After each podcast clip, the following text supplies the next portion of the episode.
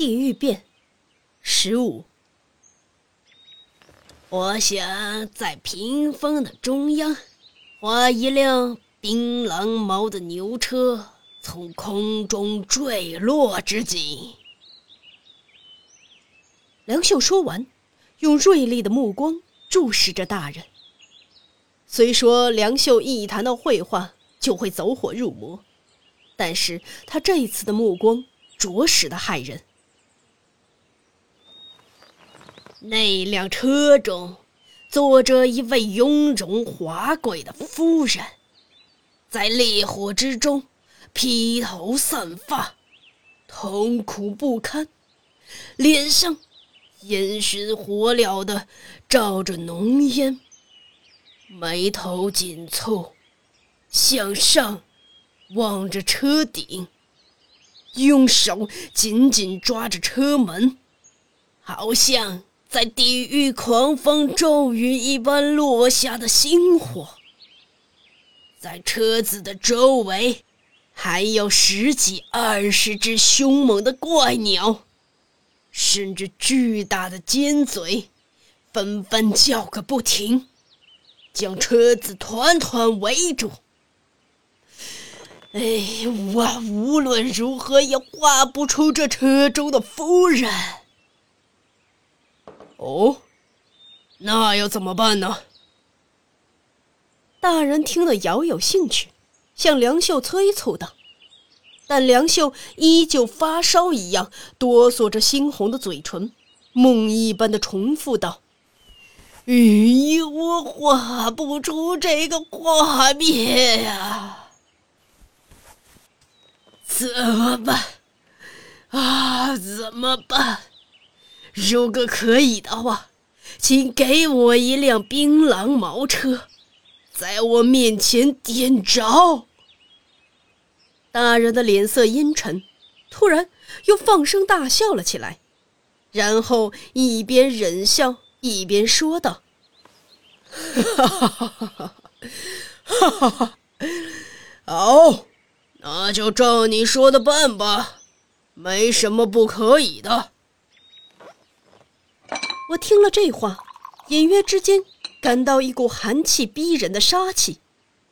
此刻，大人嘴角泛着白沫，眉梢剧烈的抽动着，仿佛是被梁秀癫狂所传染，和平日的大人大相径庭。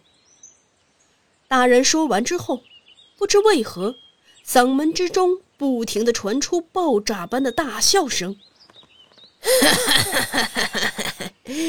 一辆槟榔毛车熊熊燃烧，车上一位雍容华贵的夫人，穿着绫罗绸缎坐于车中，在烈火和黑烟之中，车中的女人窒息而死。能够构思出这样的画面，不愧是我朝的第一画师啊，值得夸奖！呵呵呵呵呵值得夸奖呀！梁秀听后，忽然面色惨白，呼吸急促，哆嗦着嘴唇，终于泄气一般的双手摊在榻榻米上。多谢大人的恩赐。他毕恭毕敬的行礼，用几句不可闻的声音喃喃道：“许是他自己构想出的恐怖场景，经过大人的描述，全部逼真的呈现在眼前的缘故。我这一生，仅此一次，觉得梁秀是个可怜人。”十六之后又过了几天，一日晚上，大人按照约定召见了梁秀，让他亲眼目睹火烧槟榔车的场景。但地点并不在大人的府内，而是在一个叫做融雪的地方，那是大人妹妹以前住过的一个城外的山庄。大人要在那里将槟榔车点燃。融雪山庄因长时间无人居住，偌大的一个庭院满目荒凉。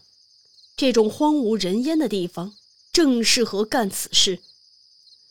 关于大人过世的妹妹，也有不少的流言蜚语。据说，每当月黑风高之夜，有个身着绯色裙子的鬼魂，脚不沾地的在走廊里徘徊。这并非空穴来风，白天都鲜有人烟的融雪山庄里，每当夜幕降临。流水声都阴森可怕，猛然间闪过白鹭鸟，如同怪物一般，令人毛骨悚然、心惊胆战。正好当晚没有月亮，夜空漆黑一片，透过大厅油灯的影子，可以看到大人身着淡黄色的衣袍，下身是紫色符文的和服裤。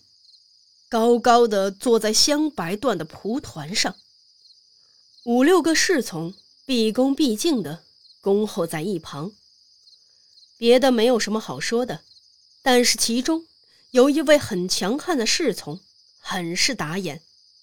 据说曾在去年陆奥战事中，因饥荒难耐吃了人肉，力气大到能活生生掰下鹿角。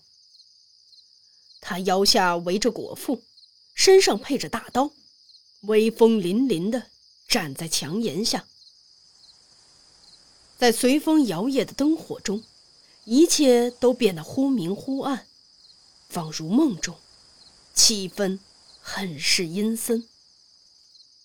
院中放着一辆槟榔毛车，凝重的黑暗压抑着高高的车顶，车头没有牛。